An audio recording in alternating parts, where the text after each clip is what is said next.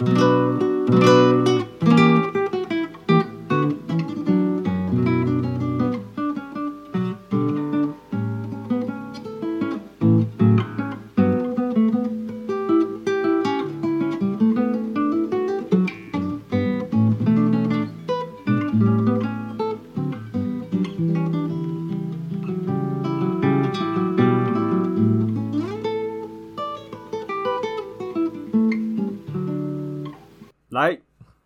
正式开始今天主题了。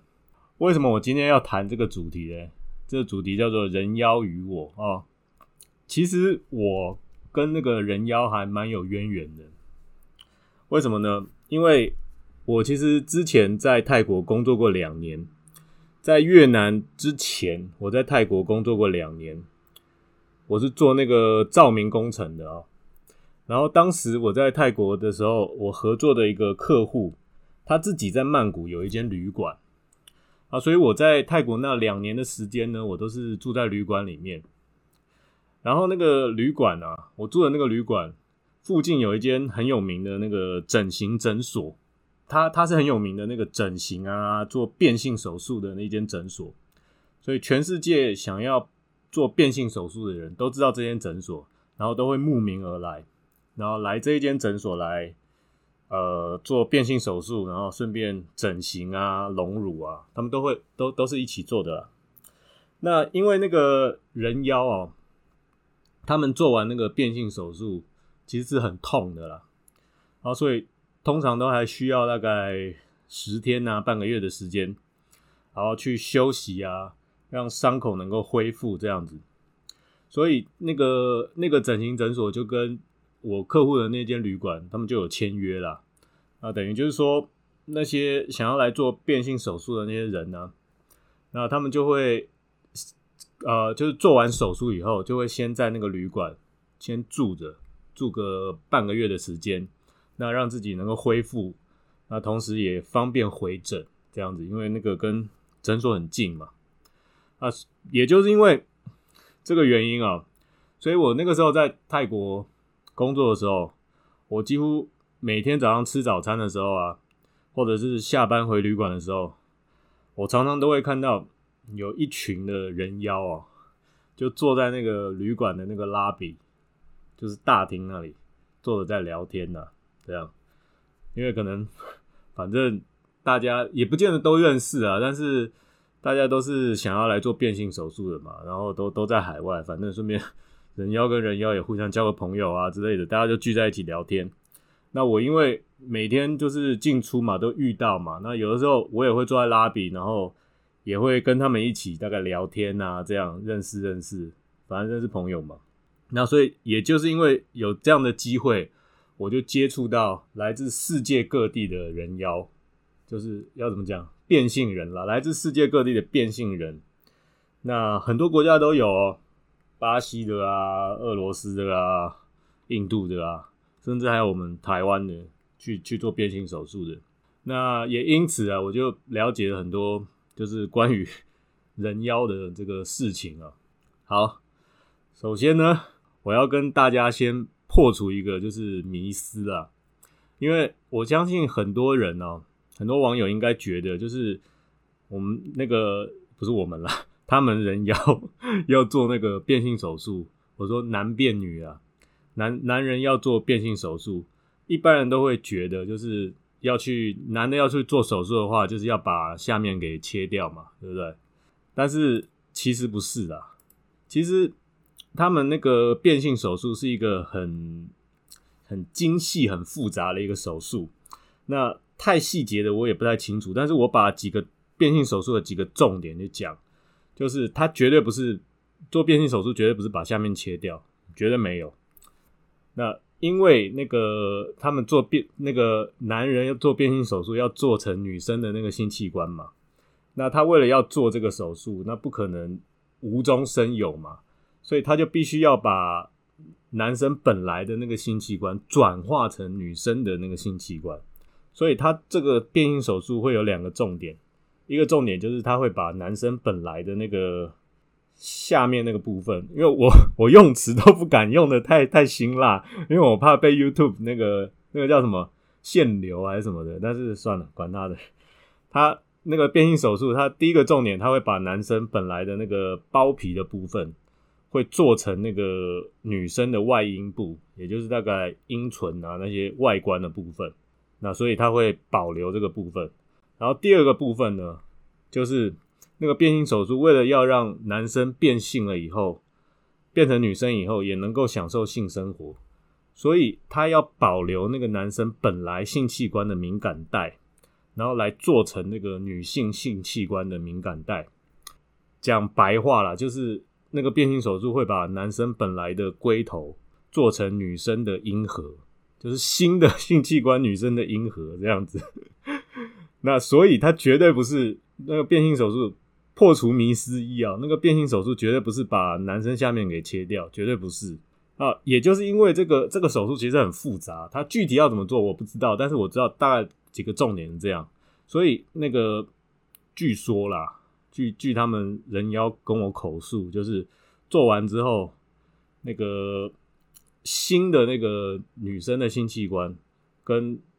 本来女生的性器官是相似度是非常非常高的，那甚至比真的还要漂亮这样子。所以其实这个手术是蛮伤身体的啦，所以他们做完了以后都会包着，等于是。包着一包有点像尿布的东西，那应该不是尿布了，这一定不是尿布了，就是像纱布什么的，因为防防伤口渗血啊，那些流脓什么之类的。那为了要保护伤口，他们都会包着一包那个东西。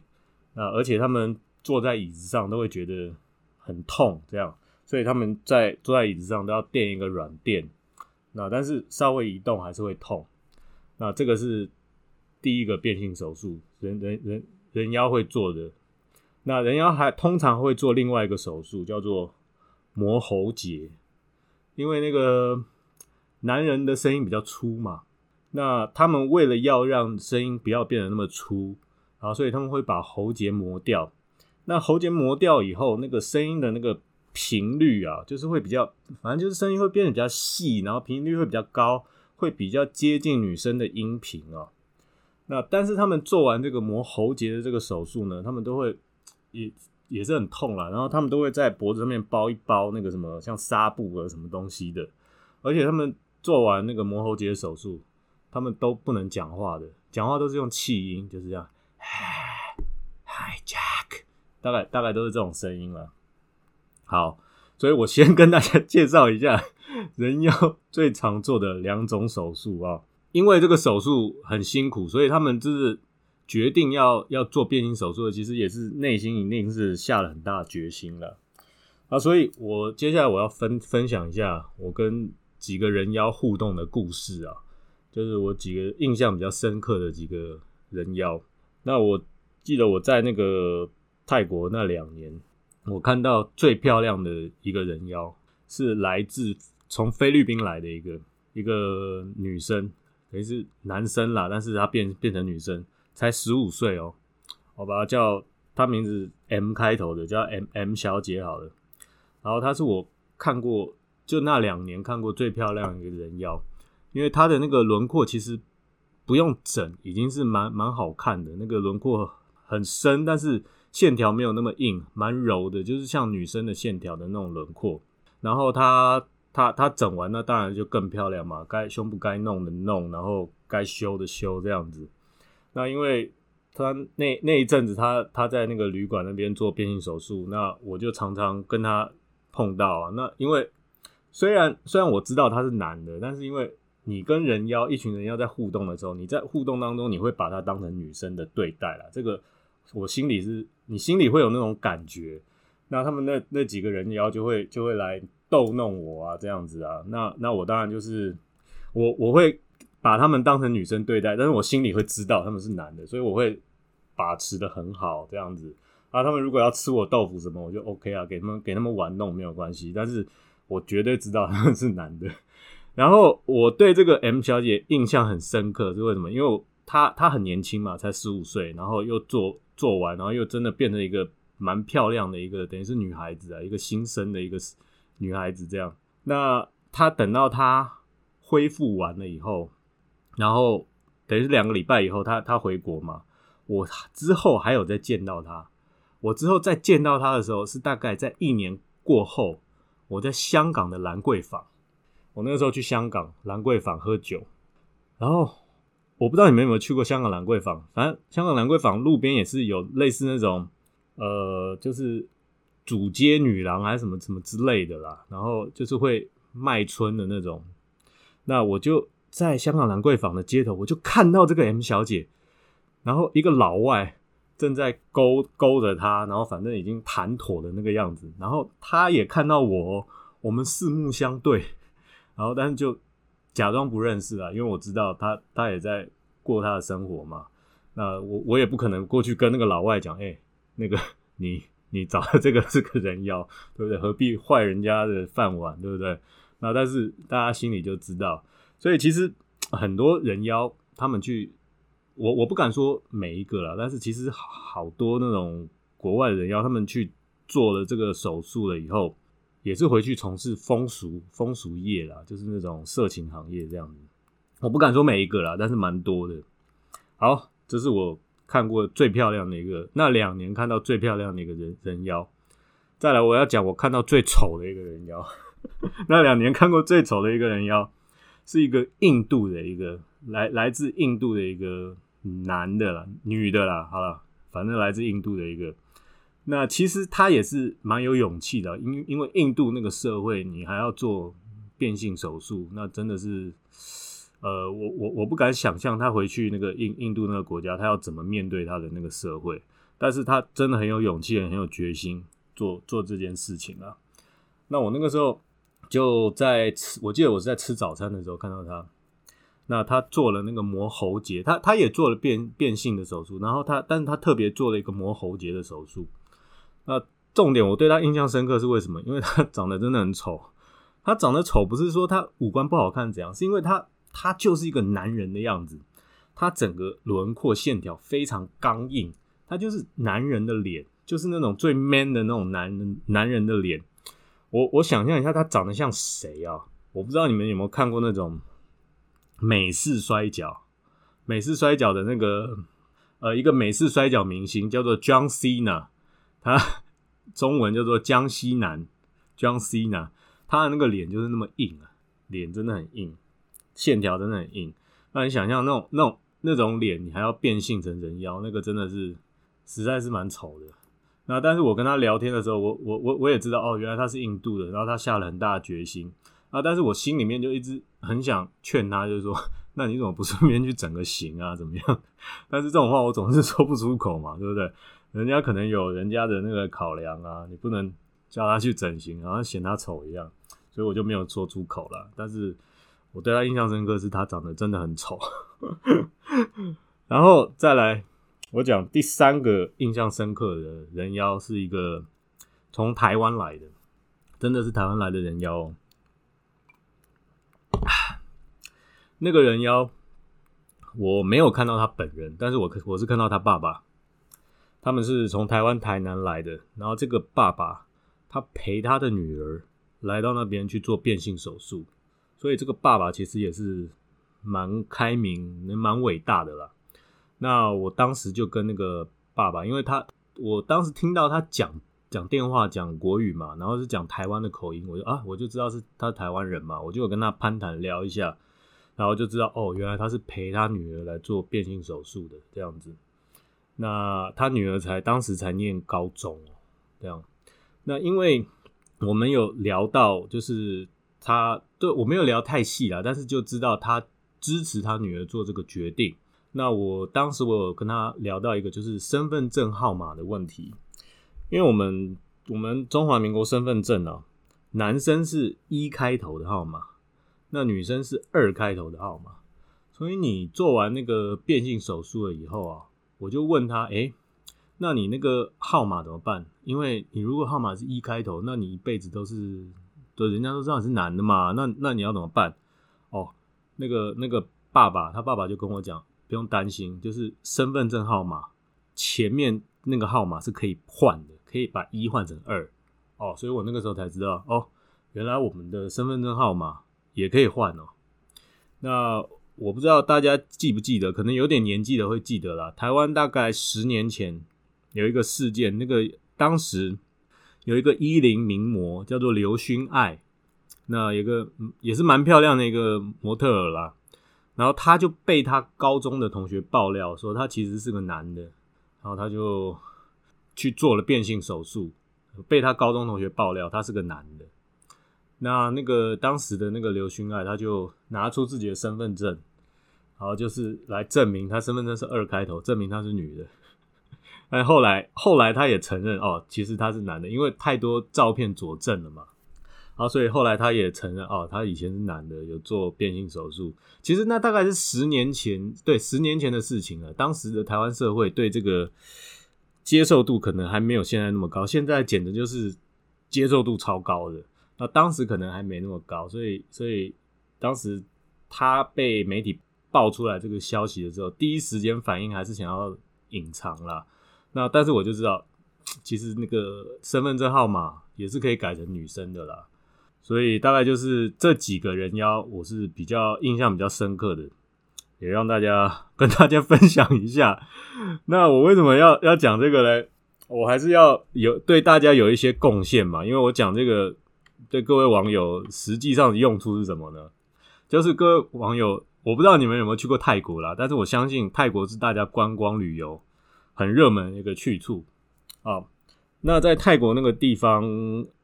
夜生活其实曼谷的夜生活是世界闻名的啦。那曼谷那里有一个地方叫做 Go Go Bar，那也是一个情色场所，叫 Go Go Bar。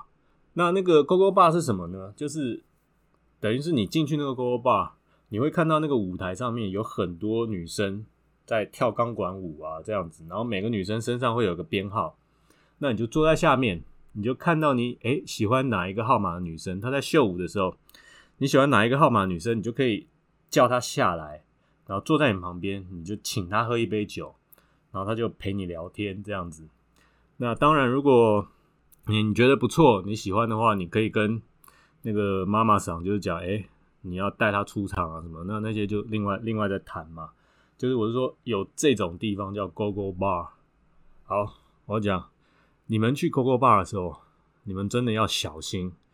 有很多 Go Go Bar，那个叫做人妖 Go Go Bar，里面上台上跳舞的全部都是人妖，它里面全部都是人妖。有很多观光客，他真的呃怎么讲？第一可能。门路不熟还是怎么样，也没有人跟他讲，他就跑去那个人妖的勾勾吧去了，然后，然后在上面看，因为反正有的人妖整的也很漂亮，那他根本认不出来，那就 就就就这样带出场了，就莫名其妙就就就碎了，你知道，所以真的要小心。那我要跟大家讲，你们要怎么分辨什么勾勾吧是人妖的勾勾吧，什么勾勾吧不是，就是是正常女生的勾勾吧。有一个最简单的那个分辨方法，你看那个勾勾吧，客人很多，挤的很多，然后里面没什么位置的，那个就是正常女生的勾勾吧。那你看那个勾勾吧里面真没什么人呐，然后小猫两三只客人，然后就坐在那里，那个很大概率是因为那是人妖的勾勾吧。所以 你们 如果去，当然也不一定啦，但是但是我还有其他的分辨方法，可能他真的只是生意不好，但是我是说。如果你什么什么资讯都没有的话，你一开始就是最简单、最初步的分辨方式，就是用这个来分辨，省得你真的是去错了地方，然后真的上上了贼船，也不是贼船了，反正就是上错了床这样子，好不好？那这个就是我今天 要分享的人妖的故事啊，然后希望对各位网友。未来如果你们想去泰国玩的时候有所帮助，而且我跟你们讲哦，那种人妖他们做完那个变性手术，他们的，因为他变性手术那边那边长得跟女生的是完全一模一样，而且甚至那个叫做更好用，你知道？因为他反正他都要他都要做假的嘛，那他当然当然做的比较紧致一点啊，对不对？那所以那种不。明就里的人还还以为自己捡到宝了，其实根本是因为 是是人工的，你知道？所以大家自己小心一点啦。OK，好，来